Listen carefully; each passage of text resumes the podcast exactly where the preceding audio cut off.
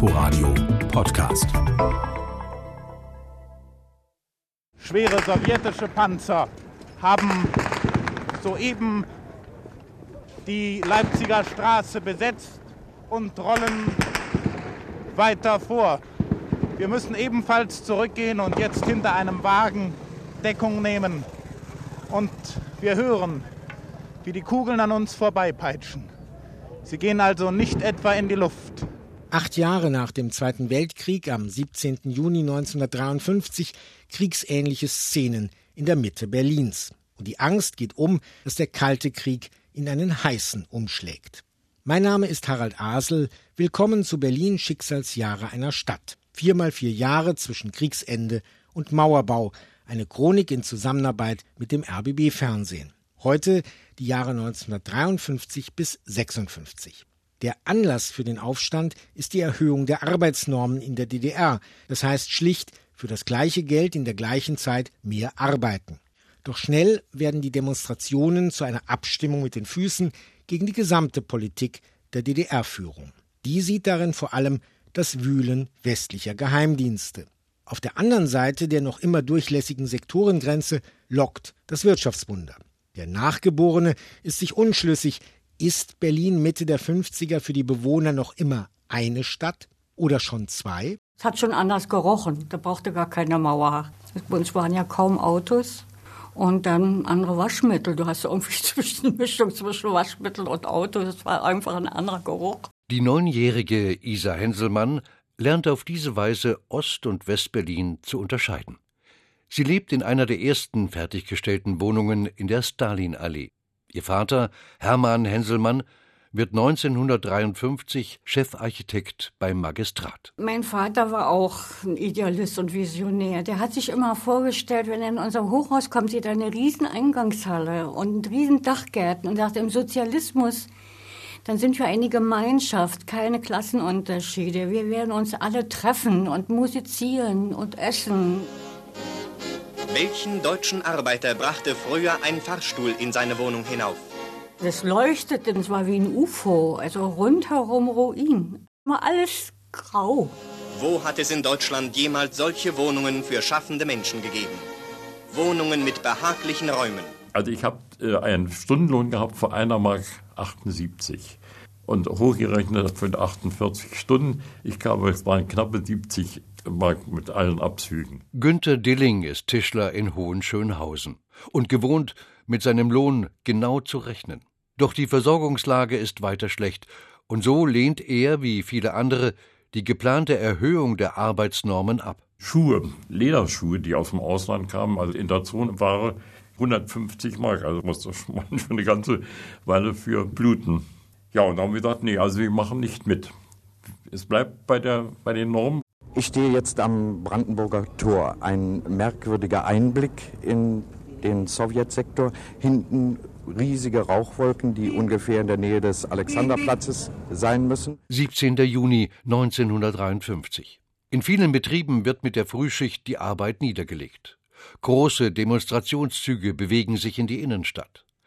Was die Verantwortlichen in Staat und Partei vor allem schmerzt, die Bauarbeiter des Vorzeigeprojektes in der Stalinallee haben schon am Vortag mit dem Streik begonnen. Es geht um die Rücknahme der Normen, aber längst nicht nur. Die rote Fahne, die wir gewohnt sind dort zu sehen, die wurde von zwei Demonstranten heruntergeholt, dann die Berliner Flagge gehisst. Nachmittags hört man dann im Radio, irgendeiner hat ein Kofferradio mit aus dem Westen. Die Arbeiter der Stalinallee und auch in Leipzig sind auf der Straße. Und dann gab es eine Betriebsversammlung und dann hieß es, nee, also dann marschieren wir morgen früh auch. Es war wir hatten ja das Streikrecht, stand ja in der Verfassung, Paragraph 17 war es. Also drüben sieht es so aus, dass sämtliche Arbeit still liegt. Sämtliche Betriebe angefangen haben, die Baubetriebe. Wir ganzen Kollegen haben uns natürlich sofort solidarisch erklärt mit den einzelnen anderen Betrieben, haben sofort auch die Arbeit niedergelegt. Bis zum Alexanderplatz sind wir gekommen und dann kamen die ersten russischen LKWs mit jungen Soldaten oben drauf und die brüllten Druschba, Druschba, Druschba, das heißt also Freundschaft. Ja, wir haben zurückgerufen, gewinkt. Es hat keiner irgendwie eine böse Hand erhoben. Wir haben ja total gern 1. Mai gefeiert. Da sind wir ja alle auf die Straße. Und ich dachte, das ist sowas. Ich bin sofort mein Pioniertuch und weiße Bluse an auf die Straße und wollte mit loskämpfen. Kamen dann plötzlich russische Panzer. Da dachte ich, gut, Parade, winken. Nix da. Dann haben wir auf den Kopf gehauen und haben gesagt, bist du blöd, den zu winken? Die besetzen uns. Die schießen auf uns. Vor den Panzern lief eine Gruppe Menschen und dabei war ein Junge, der war vielleicht 14, 15. Plötzlich war er an, an dem Brückengeländer über die Spree und der Panzer drauf zu. Das Brückengeländer war Kopf und der Junge auch. Und da ist natürlich alles explodiert und flogen Steine, da wurden die Streben von dem äh, Brückengeländer rausgerissen, auf den Panzer eingeschlagen und plötzlich hört man Lautsprecher durchsagen, die Straße ist zu räumen. Wir geben einen vorläufig letzten Bericht vom Potsdamer Platz. Inzwischen ist der Potsdamer Platz von Westberliner Polizisten abgesperrt worden. Aber die meisten Demonstranten haben sich in den Sowjetsektor hinübergezogen. Und während hier noch große Transparente zu Boden fallen, beginnt soeben wieder ein heftiger Schusswechsel. Zehntausende Berliner sind dem Aufrufe des Landesverbandes Berlin der SPD zur Grundgebung auf dem Oranienplatz im Bezirk Kreuzberg gefolgt. Eine unübersehbare Menschenmenge füllt diesen langgestreckten Platz und weithin leuchtet ein weißes Transparent. Wir fordern freie Wahlen. Darunter über der Rednertribüne ein rotes Spruchband. Die Westberliner Bauarbeiter unterstützen den Freiheitskampf der Ostberliner Kollegen. Soeben erhalten wir weitere Berichte über die Normalisierung des Lebens, die in allen Bezirken des demokratischen Sektors der deutschen Hauptstadt begonnen hat. Im Bezirk Prenzlauer Berg arbeiten unter anderem die Kollegen des Gaswerkes Dimitrovstraße und der VEB Grafische Maschinen bereits voll. Die Normalisierung des Lebens, wie es der DDR-Rundfunk nennt, sie gilt nicht für alle. Günter Dilling wird zu fünf Jahren Zuchthaus verurteilt. Nach knapp einem Jahr will ihn die Stasi als Spitzel anwerben. Nach seiner Unterschrift flieht er in den Westen. Die Erinnerung an den Aufstand vom 17. Juni wird die DDR-Führung bei Protesten immer wieder in Panik geraten lassen, bis 1989. Und weil man die Rolle der Live-Berichterstattung durch den RIAS und andere Radiosender erkennt, schwärmen jetzt ostdeutsche Reporter aus. Sie sammeln Zustimmung zur offiziellen Politik. Das, was die Bauarbeiter hier gemacht haben, diesen Streik, Sie waren im Recht ohne weiteres. Aber die DDR, die Bewohner in der DDR hätten ja nicht sehen können, was hier in Berlin im demokratischen ja. Sektor los ist, in der Stalinallee. Drängt sich doch jedem klardenkenden Menschen die Frage auf, wieso konnte es überall ja. zum gleichen Zeitpunkt losgehen. Ja. Feierlicher Staatsakt zum fünften Jahrestag der Deutschen Demokratischen Republik. Die Bäckereien lieferten zum ersten Male Kuchen markenfrei. Republikflüchtige Bauern kehrten in die DDR zurück und übernahmen ihre Höfe und ihr Eigentum. Ich fand unseren Staat einfach menschlicher. Es wurde vieles berücksichtigt, was die Leute gerne wollten. Und die Leute waren damit auch zufrieden. Der Mensch stand eigentlich im Mittelpunkt. Hertha Petersen ist Volkspolizistin und stammt aus einer kommunistischen Familie in Sachsen. Von einem in die Heimat zurückgekehrten Soldaten der Roten Armee hat sie einen Sohn. Mit dem Westen will sie und darf sie nichts zu tun haben. Dass immer mehr Menschen der DDR den Rücken kehren, schmerzt sie. Verständnis hatte ich dafür überhaupt nicht, weil das ja auch wehtat der DDR. Die Ärzte, die abhauten, wurden knapp. Die Künstler hauten ab. Und es gibt ja Leute, die wollen immer viel mehr haben und so. Die Musik, die wir jetzt gerade hören, das ist sozusagen Nähmaschinenmusik. Denn der Radioapparat ist eingebaut in der Truhe der versenkbaren Nähmaschinen, damit die Hausfrau bei der Näharbeit eben auch ein wenig Radiofreude genießen kann. Wir wollen eine Straße bauen, so wie sie Autobahnen draußen im Lande sind. Völlig kreuzungsfrei. Sie sollen sie auf diesen Straßen nicht mehr über Rechtsabwieger, über Linksabwieger und über all dieses Drum und Dran ärgern. In Westberlin ist derweil die autogerechte Stadt der letzte Schrei. Im April 1956 findet der erste Spatenstich für die heutige A100 statt. Für den Stadtring zuständig ist Oberbaurat Erwin Klotz. Seine Fortschrittsgläubigkeit ist ungetrübt. Vor einem Jahre haben wir doch am Hohenzollerndamm recht viele Bäume gefällt. Und diesmal musste, oh Schreck, eine hundertjährige Blutbuche dran glauben.